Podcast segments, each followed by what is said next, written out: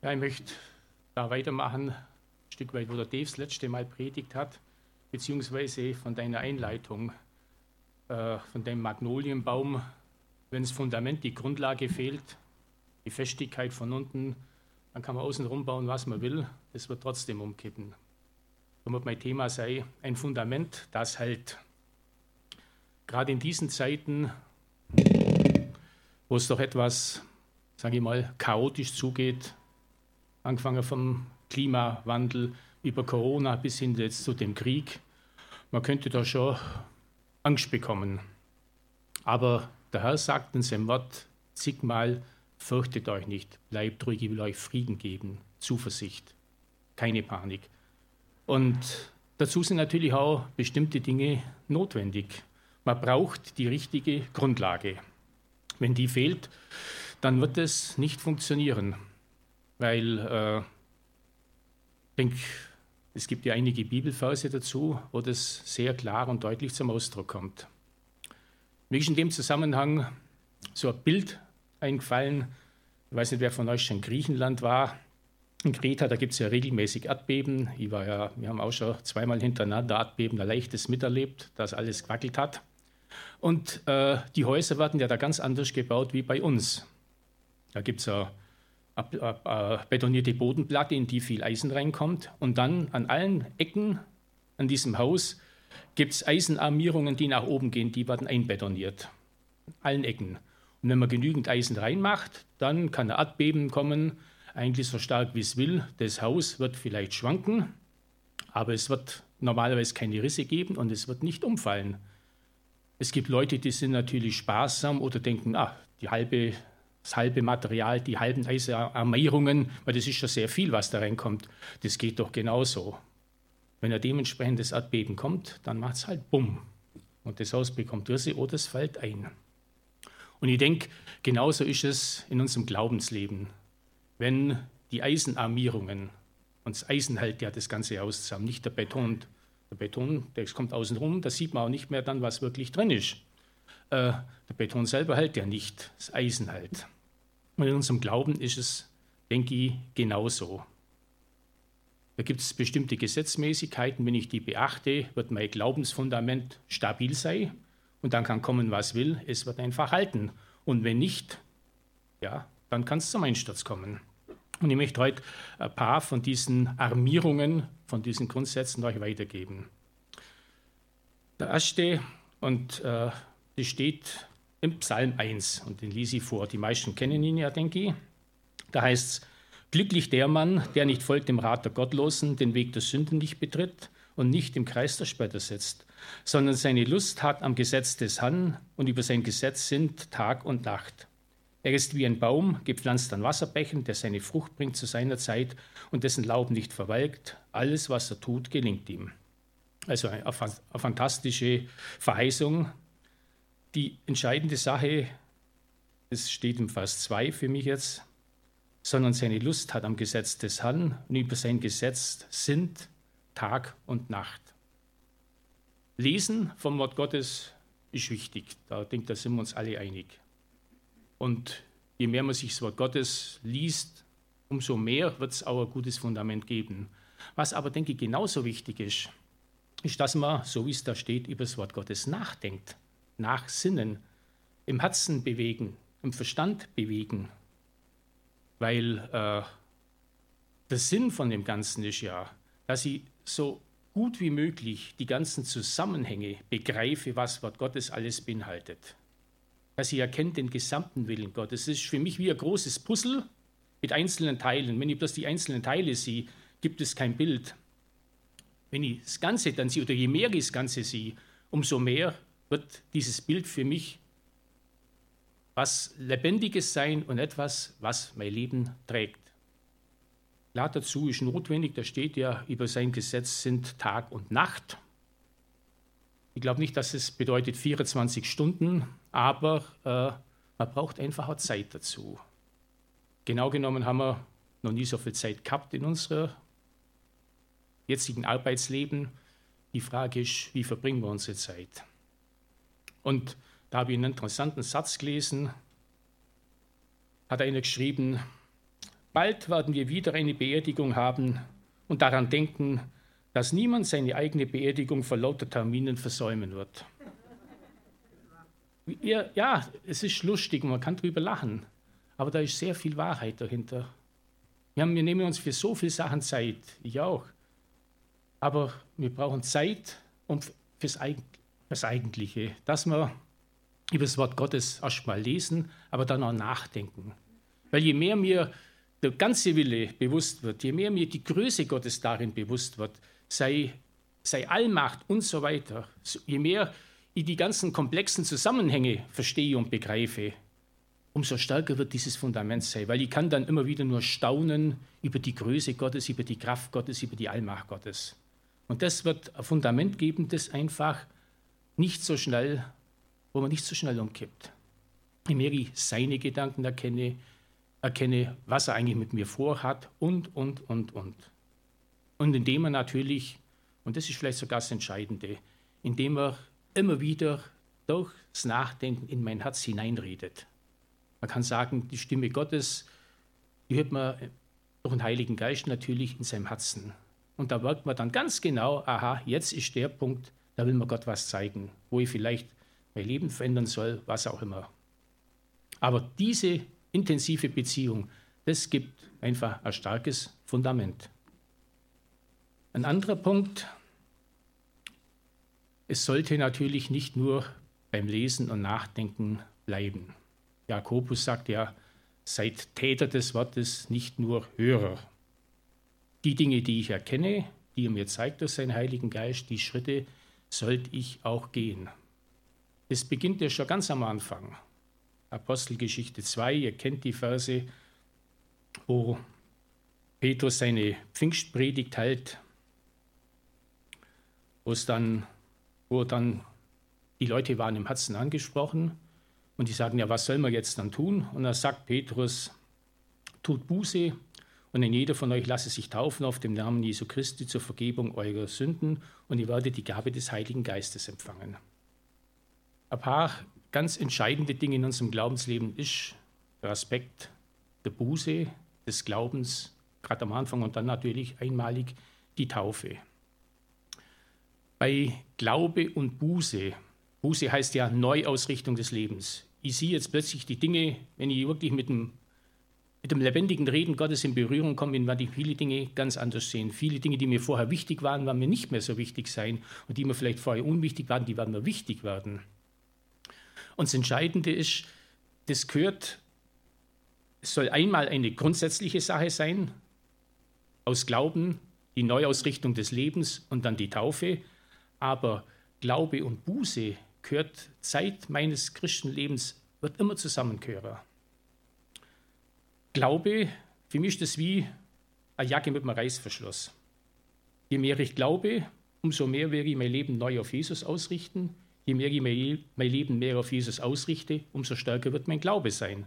Umso mehr werde ich mein Leben wieder neu ausrichten, umso stärker wird mein Glauben sein. Das gehört einfach zusammen.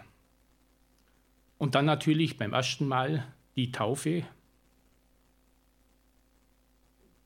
Taufe ist ja dann dieses, diese Vertragsunterzeichnung, wie jemand sagt öffentlich, ja, ich will mein Leben dir geben, du sollst der Herr sein. Und ich denke, es gibt ja Personen, die sagen, ja, bei der Taufe, das muss wahrscheinlich mal Gott zeigen, ob ich taufen lassen soll. Für mich ist das eher unsinnig, weil wenn es Jesus ganz klar anordnet, dann brauche ich keine besondere Einladung vom Heiligen Geist. Dann ist es einfach ein Gehorsamschritt, wo ich sage, er hat es so wollen. Ob ich jetzt alles bis ins Letzte begriffen habe oder nicht, ist, denke ich mal, zweitrangig. Aber dann sollte ich es auch umsetzen. Wenn ich diese Dinge beherzige, dann wird es einfach auch, gerade die Taufe, ist ein ganz starkes Fundament. Weil, was sagt mir Gott in der Taufe zu? Es ist nicht bloß eine Sache, wo ich für andere Erzeugnis bin, sondern Gott sagt mir endgültig zu, so, jetzt gehörst du mir. Der Teufel hat kein Anrecht mehr, darum ist Taufe auch sehr angefochten bei vielen Menschen, die sich entschieden haben, du gehörst mir. Ich werde dich niemals verlassen und versäumen. Ich werde niemals von dir gehen. Ich passe auf dich auf. So jetzt Guter Vergleich ist die westlichen Länder, die in der NATO sind, wo die NATO sagt, bis hierher und nicht weiter.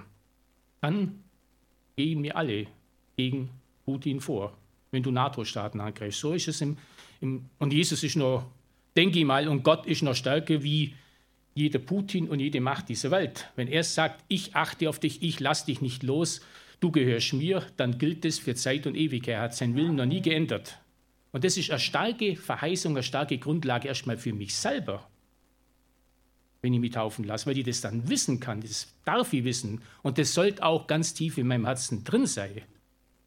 Klar, es gibt diese äh, Diskussion auch über die Taufe. Äh, kommt man ohne Taufe, kann man rettet werden?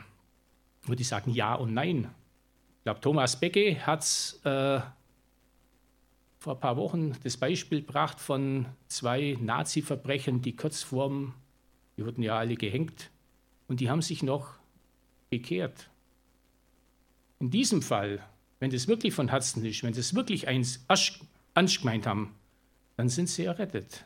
Aber was natürlich nicht heißt, wenn ich mich taufen lassen könnte und sage, ich will einfach nicht, wie Gott es dann sieht. Diese Dinge, die sollte man einfach ein bisschen auseinanderhalten. Und ich habe halt die Feststellung gemacht, je eher ich bereit bin, den Willen Gottes umzusetzen, umso segensreicher wird es.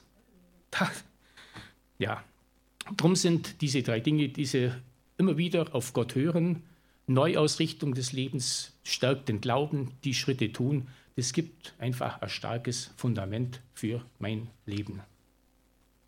Weil ich, da tief in meinem Herzen passiert da was. Eine große Herausforderung, wenn die Schritte getan sind, und hat Joachim hat es vor zwei oder drei Wochen darüber predigt, in ihm bleiben. Und da muss ich natürlich sagen, es gibt Personen, die haben zwar sehr stark angefangen, aber dann auch stark nachgelassen. Und wirklich über Jahre, Jahrzehnte in ihm bleiben, dranbleiben, das ist oder das kann eine große Herausforderung sein. Ich möchte einen Text lesen aus dem 1. Johannes, wie wichtig das genau genommen ist. Es steht ja im Johannesevangelium, aber auch im im 1. Johannesbrief, es heißt im Kapitel 2, Vers 28, Und nun, Kinder, bleibt in ihm, damit wir, wenn er geoffenbart werden wird, Freimütigkeit haben und nicht von ihm beschämt werden bei seiner Ankunft. Also das ist eine Herausforderung, eine Ansage, bleibt in ihm. Das ist für jeden Einzelnen die Herausforderung und äh, das ist auch meine Verantwortung. Weil die Rettung geschieht durch in ihm. In ihm. Weil, mir ist das in der Vorbereitung so bewusst geworden, wie ist unser Gottesbild? Bei vielen Menschen, die sagen sich, ja, mit der Liebe Gott, irgendwie werden wir schon alle in den Himmel kommen, wir sind doch alles irgendwie Gottes Kinder und, und, und, und. Es stimmt so nicht. Die Bibel sagt in vielen, vielen Stellen, im Alten wie im Neuen Testament, ich sage jetzt bloß mal ein paar Eigenschaften Gottes. Gott ist dieses verzehrende Feuer. Jede Art von Unvollkommenheit, Ungerechtigkeit kann er nicht aus sein, wird verbrannt. Gott ist ein Gott der Rache. Lest mal Psalm 94, lest mal Hebräer, wo Gott sagt, mein ist die Rache, ich will vergelten. Das ist dann nicht mehr so richtig angenehm für viele. Gott ist ein heiliger Gott. Was bedeutet heilig? Das war erst im letzten Hauskreis die Frage von jemand. Was heißt denn eigentlich heilig? Ich habe dann nachgeschaut. Das wird übersetzt oder bedeutet von etwas Gewöhnlichem abgetrennt. Ein Heiliger ist ein Geweihter, für Gott geweiht, rein, makellos, unverletzlich. Ich habe gedacht, wenn, und ich muss dazu sagen, das, ist, das sind die Eigenschaften Gottes. Aber wenn wir in Jesus sind, sieht uns Gott genau so.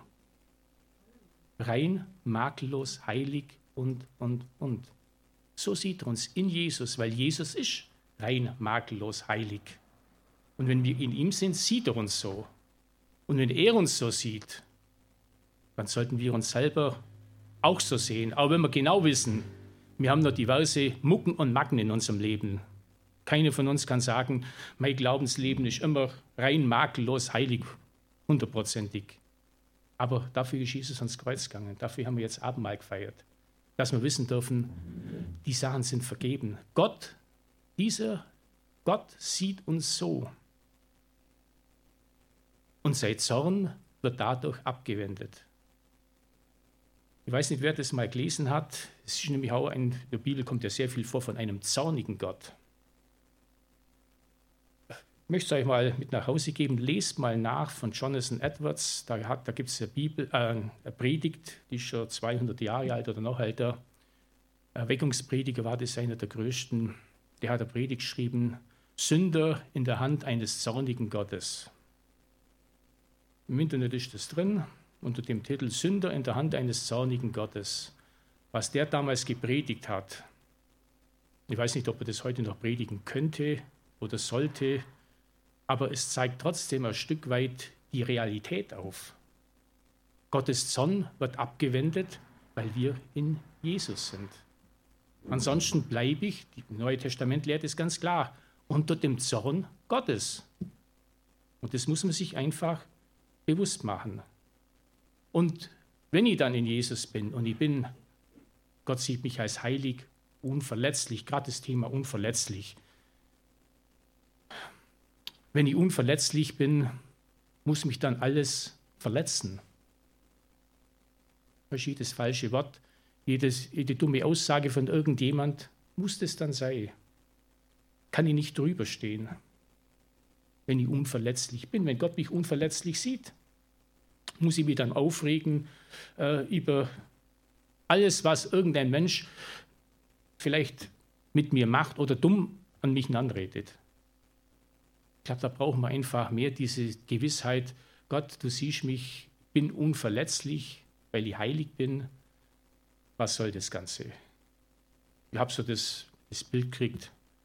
Was will eine Ameise gegen einen Elefant? Ja, aber genau so ist unsere Situation, wenn wir im Glauben da feststehen, wenn wir wissen, Gott sieht uns als Heilige, Unverletzliche an, warum sehen wir uns selber nicht so und lassen uns gleich hin und her schmeißen von allem Möglichen in dieser Welt? Das ist äh, Jesus, also wenn ich in ihm bin. Die Bibel lehrt natürlich auch das Zweite, ich in ihm, er in mir, durch seinen Heiligen Geist, das ist der zweite Aspekt wenn er in mir wirkt durch seinen Heiligen Geist, ist es derjenige, wo ich mal an der Taufe gesagt habe, du sollst mein Leben bestimmen dürfen, du sollst der Herr sein. Also diese extrem intensive Verbundenheit mit ihm. Er ist in mir, er ist der Herr, er hat das Sagen. Darum immer wieder Glaube, Buße, immer mehr ihm ähnlich werden. Und dann äh, ist es natürlich selbstverständlich, dass ich aus diesem Grund unter der Führung seines Heiligen Geistes mein Leben immer wieder, ich sage mal, in Kleinigkeiten nachjustieren werde. Wo mir der Herr im Laufe der Jahre aufzeigt, du in dem Punkt solltest du dich vielleicht etwas verändern, in jenem Punkt verändern. Das zeigt immer in Liebe auf. Ich muss nicht, aber ich, wenn ich wirklich die intensive Beziehung möchte und seinen Segen will, dann ist es sinnvoll, dass ich es einfach auch tue, wenn er mir es zeigt. Und das ist ja das Schöne. Er zwingt uns nicht, das ist alles freiwillig. Und was natürlich Schöne ist, und noch zwei Bibelverse dazu, weil die sehr gut passen, weil die mich selber immer wieder dann total ermutigen. Eine steht im, im Kolosserbrief.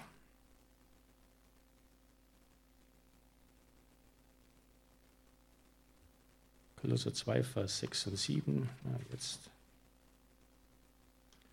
Da heißt es, wie ihr nun den Christus, Jesus, den Herrn empfangen habt, so wandelt in ihm. Gewurzelt ist wie das Fundament, und auferbaut in ihm und gefestigt im Glauben, wie ihr gelehrt worden seid, indem ihr überreich seid in Danksagung. Also wie ich den Heiligen Geist, Jesus durch den Heiligen Geist empfangen habe, so soll ich auch mein Leben danach ausrichten. In ihm gewurzelt, immer wieder fragen, Herr, wie siehst du die Dinge? Was möchtest denn du? Und ich glaube, wenn wir da so offenes Herz haben und diese Dinge, ihn immer wieder so fragen, dann wird uns die richtigen Wege weisen. Ein anderer Vers, und das ist was sehr, sehr Schönes, der steht im Johannesevangelium, Kapitel 8, 31. Da sagt Jesus dann selber, Jesus sprach nur zu den Juden, die ihm geglaubt hatten, wenn ihr in meinem Wort bleibt, also unter meiner Führung und Leitung, so seid ihr wahrhaft meine Jünger und ihr werdet die Wahrheit erkennen und diese Wahrheit wird euch frei machen. Je mehr wir ihm, dem Heiligen Geist, in uns Raum lassen, desto mehr werden wir die Wahrheit, seine Gedanken, seine Wege, so wie er die Dinge sieht, erkennen. Und das wird uns, und das ist der große Unterschied, ich glaube nicht, dass mir, also ich habe es nie so erlebt, dass ich da in einen Zwang reinkommen soll. Ja, das muss ich jetzt noch machen und jenes muss ich machen und dieses auch, sondern in eine wirkliche Freiheit. Weil Gott lässt dem Menschen die Freiheit von Anfang an. Auch unter dem Aspekt, dass sich der Mensch gegen ihn entscheidet, dass er diese Freiheit missbraucht. Aber er lässt uns die Freiheit. Aber je mehr wir in diese göttliche Freiheit hineinkommen, umso leichter umso gesegneter, umso ja, schöner wird das Leben. Die Freiheit der Kinder Gottes. Ich finde, das ist was total Fantastisches. Weil man muss sich auch im Klaren sein, mit irgendjemand bist du immer verbunden. Entweder mit Jesus durch den Heiligen Geist oder mit anderen Mächten. Da gibt es keinen, gibt's keine Grauzone. Entweder das eine oder das andere. Und je mehr diese Grundlage da ist, je mehr ich mit ihm verbunden bin, da gibt es ja auch den, äh, kann ich auch noch lesen, in Matthäus, das Haus auf dem Felsen, ist ja auch sehr bekannt. Beziehungsweise, das geht schon vorher an, ein guter Baum, wenn ich mit ihm verbunden bin, bringt gute Früchte, wie im Psalm 1, er ist wie ein Baum, gepflanzt an Wasserbrechen, der seine Frucht bringt zu seiner Zeit. Wenn er keine Frucht bringt, wird er abkauen und ins Feuer geworfen. Hat die Aussage. Und dann äh, heißt es ja, äh, dann ab Vers 24, jeder nun, der diese meine Worte hört und sie tut, den werde ich mit einem klugen Mann vergleichen, der sein Haus auf den Felsen baute. Der Platzregen fiel herab, das Haus schwemmte weg. Wer es auf dem guten Grund gebaut hat, das sind wir wieder bei der Grundlage, das wird standhalten, wenn die richtigen Eisenarmierungen stecken, wenn das Ganze richtig zusammenhält. Das ist die ganz einfache, genau genommen logische Sache. Und es ist natürlich gerade in der heutigen Zeit, da ist die Problematik und die Welt geht immer mehr darauf zu, auf diesen persönlichen Egoismus. Das war schon natürlich die Ursünde, aber unsere Welt, unsere westliche Welt, geht doch immer mehr in diese Richtung. Ja, ich glaube, Maria Breen hat gesagt, ich mir, meiner mir, Herr segne doch uns vier. Dieser pure Egoismus. Ich bin mir selbst der Nächste. Dass es mit dem Wort Gottes nicht ganz zusammenharmoniert, ist ganz klar. Das weiß, denke ich, jeder. Und darum will uns Wort Gottes auch dazu helfen, dass wir unseren persönlichen Egoismus mehr und mehr ablegen und uns mehr auf das Gemeinsame besinnen mit Jesus selber. Das eine soll abnehmen, das andere zunehmen. Weil ist ja mal in einer Fernsehsendung so kommen, da war jemand, der sagt, ich will das volle Leben jetzt und mehr oder weniger ohne Rücksicht auf Verluste. Man kann so leben, wenn man der Meinung ist, am Ende meines Lebens hört es sowieso auf, es kommt nichts mehr. Aber wenn doch was kommt, gut, dann wird es schwierig. Aber das wird auch schon schwierig in dieser Zeit, denn wenn ich ein Leben führe mit, reinem, mit rein egoistischen Motiven, nur ich bin das Maß aller Dinge, ich will alles haben ohne Rücksicht auf andere, das macht auf lange Sicht, oder nicht bloß auf lange, auf kurze Sicht sehr einsam. Weil wer möchte von uns mit einem totalen Egoisten beieinander sein, Gemeinschaft haben, der nur sich selber im Blick hat? Denkt niemand. Es wird, man wird sehr einsam. Und Einsamkeit ist gerade jetzt auch in Corona-Zeiten ist es noch viel eindeutiger. viele, gerade junge Menschen, trotz, trotz WhatsApp und Instagram und in den sozialen Medien bin ich permanent vertreten, die sagen, und trotzdem fühle ich mich so oft so einsam. Ich habe zwar 500 Follower und trotzdem fühle ich mich einsam. Warum? Weil dieses Persönliche, diese wirkliche Nähe kann man nicht mit diesen Medien erreichen. Da brauche ich die Begegnung untereinander von Angesicht zu Angesicht. Da brauche ich diese liebevolle Gemeinschaft untereinander, wo dann der Einzelne äh, merkt, er ist irgendwo, gehört irgendwo dazu. Wie immer heute gesagt, diese verbunden sind mit dem Band der Liebe. Ist natürlich eine andere Sache wieder, Jesus will uns da hineinführen. Und da ist natürlich auch jeder ein Stück weit für sich selber verantwortlich. Weil wenn ich warte, bis alle anderen zu mir kommen, kann ich manchmal lang warten. Es gehört genauso dazu, dass ich mal den Schritt auf andere zugehe. Nicht immer denke, meine Zeit, keine, mein ruft mich an, äh, ich bin immer allein, niemand kümmert sich um mich. Jammern bringt, da denke ich, nicht weiter. Es ist unsere, Stück weit unsere Verantwortung. Die Möglichkeiten sollen da sein. Und ich denke, in der Gemeinde können sie da sein, durch Dienstbereiche, durch Hauskreis, durch persönliche Kontakte und, und, und, wenn man sie will. Man muss sie wollen. Aber da nützt auch Jammern nicht so arg viel oder dann zum Schluss sogar, wir haben es letztes Mal vom Dave gehört, Selbstmitleid. Das äh, Prediger hat mal gesagt, Selbstmitleid ist vom Teufel. Und ich kann dem das zustimmen. Weil äh, es muss nicht sein. Der Teufel will uns runterdrücken in dieses Selbstmitleid. Niemand liebt mich, keiner sieht mich, Gott hat mich wahrscheinlich auch vergessen und, und, und. Viele kennen vielleicht diese, es gibt auch vielleicht Momente, wo man sich so fühlt, aber die Gefühle sollten in dem Fall nicht überwiegen. Wenn ich das lebe, wenn ich auch bereit bin, auf andere zuzugehen, dann gibt es, denke ich, diese Gemeinschaft mit Jesus und die Gemeinschaft untereinander. Auch die Ermutigung natürlich untereinander, die Liebe untereinander.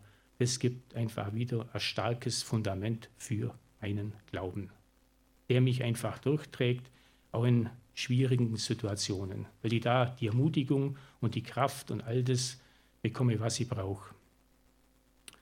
Das letzte Fundament, das steht im Epheser. Und da habe ich mich selber, war ich selber dann erstaunt, muss ich sagen, an dem Vers, weil der war mir viele, eigentlich Jahrzehnte nicht klar, warum das so ist.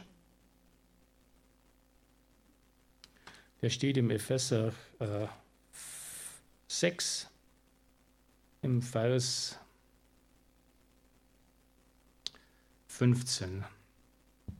Da geht es um die Waffenrüstung Gottes. Das ist ja auch ein Fundament. Wenn die ganze Waffenrüstung, die Bibel lehrt, der sagt ja äh, Paulus da, ihr sollt in diesen Kämpfen stehen bleiben. Ihr sollt nicht umfallen, sollt nicht kapitulieren, ihr sollt stehen, wenn alles ausgerichtet ist. Und eine der Waffenrüstungen ist, da habe ich mich selber oft gefragt, das passt eigentlich irgendwie gar nicht hinein der Vers 15, beschut an den Füßen mit der Bereitschaft zur Verkündigung des Evangeliums des Friedens.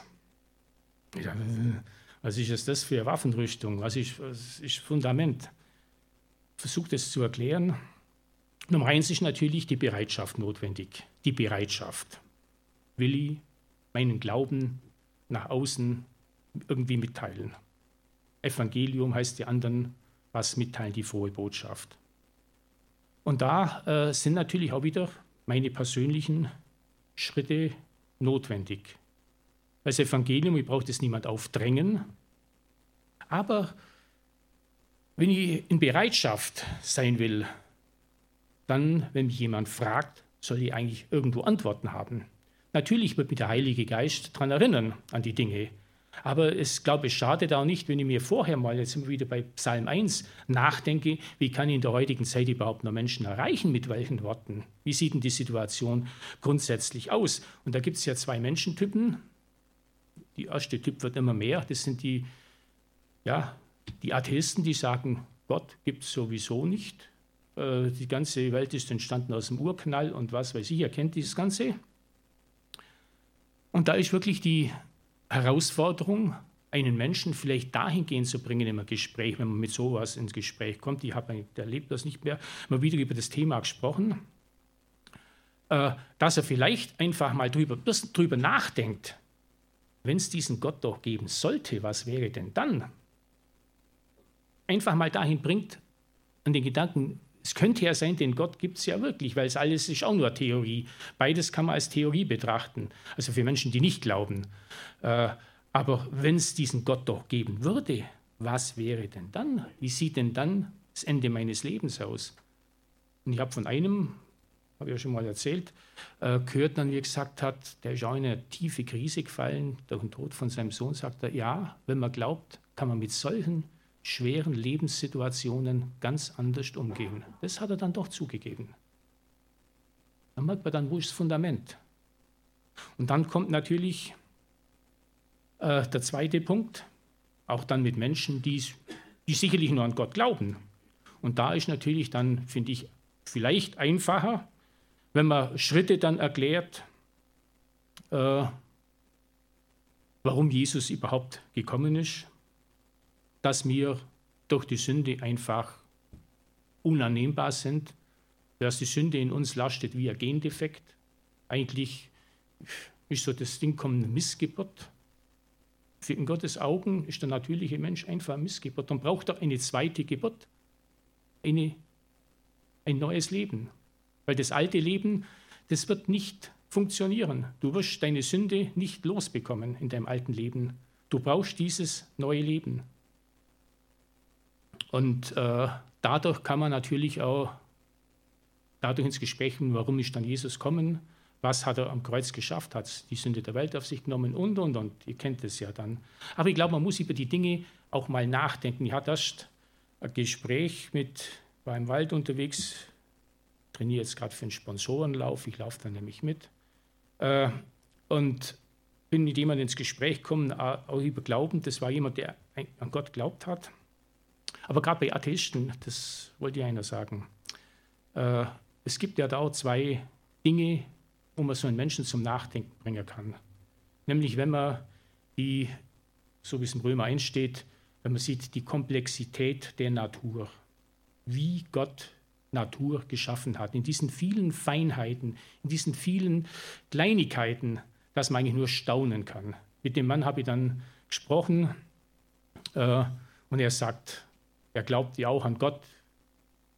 Wieder, soweit bin ich, ich habe uns zwar erklärt, was da wichtig ist, aber sagt er, wenn man nur, das war, wir waren vor einem, äh, im Wald vor einem Ameisenhaufen gestanden, vom Waldameisenhaufen. Ich weiß nicht, wer das noch kennt. Früher gab es das mehr, jetzt weniger. Es war ein großer Haufen mit, mit Reis, äh, wie die, sagt er, und der kennt sich als Bienenzüchter, der kennt sich mit Bienen und diesen Dingen sehr gut aus, sagt er, wenn man die Komplexität von so einem Ameisenhaufen, wenn man das mal weiß, was da alles zusammenhängt, da nicht an Gott zu glauben, das ist eigentlich völlig Unsinn dann. Da muss man irgendwie an Gott glauben, wenn man die, die Zusammenhänge in der Natur erkennt. Beziehungsweise ein zweiter Punkt, das gilt natürlich auch für beide, auch Menschen, die an Gott glauben, als Zeuge, ich sage, ich habe mit Gott dieses oder jenes erlebt. Er ist mir begegnet, er, hat, er greift in mein Leben ein, er hat mein Leben verändert. Das kann der, derjenige dann glauben oder nicht glauben. Aber das ist was, wo man einfach eine Antwort ist auf eine Frage hin, die der andere stehen lassen muss. Weil, wenn er es nicht erlebt hat, ist das dann sein Problem, ob er es dann glaubt oder nicht glaubt. Aber die andere Sache ist dann die, je mehr ich bereit bin, und das ist mir dann in diesem Zusammenhang plötzlich bewusst geworden, auch von der letzten Predigt vom Dave her, diese Worte, mit denen ich anderen das Evangelium weitersage oder über Gott rede, ganz allgemein. Ich sollte ein bisschen darauf vorbereitet sein. Der Heilige Geist wird mich dann leiten und führen. Aber diese Worte, die ich ausspreche, also Worte der Wahrheit, Worte aus der Schrift auch, die beinhalten ja Kraft. Jedes Wort hat ein bestimmtes Maß an Kraft. Wenn ich mir permanent einrede, ich bin ein Loser, dann brauche ich, irgendwann glaube ich das dann auch. Wenn ich, wenn ich sagen kann, Gott sieht mich als Heiliger an, dann werde ich mir irgendwann mal als Heiliger fühlen, aber wenn ich genau weiß, ich bin es nur, weil ich in Jesus bin. Und diese, darum ist die Verkündigung des Evangeliums, das Weitersagen, so was Wichtiges, dass das auch in meinem Leben, das entfaltet eine Kraftwirkung, ein Fundament. Und das, denke ich, ist das Entscheidende. Darum gehört es auch zur Waffenrüstung. Also darüber reden, damit das Fundament immer fester und stabiler bleibt. Und wenn man auf solchen, ich sage jetzt wieder die Eisenarmierungen, wenn die richtig stark drin sind, wenn diese Dinge da sind, über das Wort nachdenken, die Schritte tun, die er mir aufzeigt, in ihm bleiben, ein Zeuge Jesu werden von dem, was sie mit ihm erlebt wird, dann bin ich überzeugt, dann steht mein Glaubensfundament einfach fest. Egal was passiert. Egal was passiert. Ich habe dann so ein Lied denken müssen, das ist zwar lustig, aber es hat ein gewisses Maß an Wahrheit. Da singt jemand, das ist uralt. Denn was morgen passiert, interessiert mich nicht. Geht die Welt heute auch runter, geht sie ohne mich? Für Gläubige ist das Realität. Geht die Welt heute auch unter, fängt heute Atomkrieg an. Mein Leben ist vielleicht beendet, aber nicht mein ewiges Leben. Und das ist das Entscheidende. Geht die Welt heute unter, geht sie ohne mich. Und was dabei einfach total ermutigend ist, und um das lese ich jetzt nur vor, ihr dürft dann rauskommen, da singen wir zum Abschluss noch das Lied. Da gibt es ja ein schönes Lied dazu, wenn es klappt. Das steht im, im Römerbrief. Ganz bekannte Verse. Das ist das, wenn man ein starkes Fundament hat. Da kann man nämlich sagen, wer wird uns scheiden, wer wird mich, man kann es ruhig mal in der, mich, in der Selbstform sagen, wer wird mich scheiden von der Liebe Christi? Bedrängnis oder Angst, Verfolgung oder Hungersnot oder Blöße, Gefahr oder Schwert, wie geschrieben steht. Um deinetwillen werde ich getötet den ganzen Tag. Wie Schlachtschafe bin ich gerechnet worden. Aber in all diesem bin ich mehr als Überwinder durch den, der mich geliebt hat. Denn ich bin überzeugt, dass weder Tod noch Leben, weder Engel noch Gewalten, weder Gegenwärtiges noch Zukünftiges, noch Mächte, weder Höhe noch Tiefe, noch irgendein anderes Geschöpf wird uns, wird mich scheiden können von der Liebe Gottes, die in Christus Jesus ist. Amen. Amen.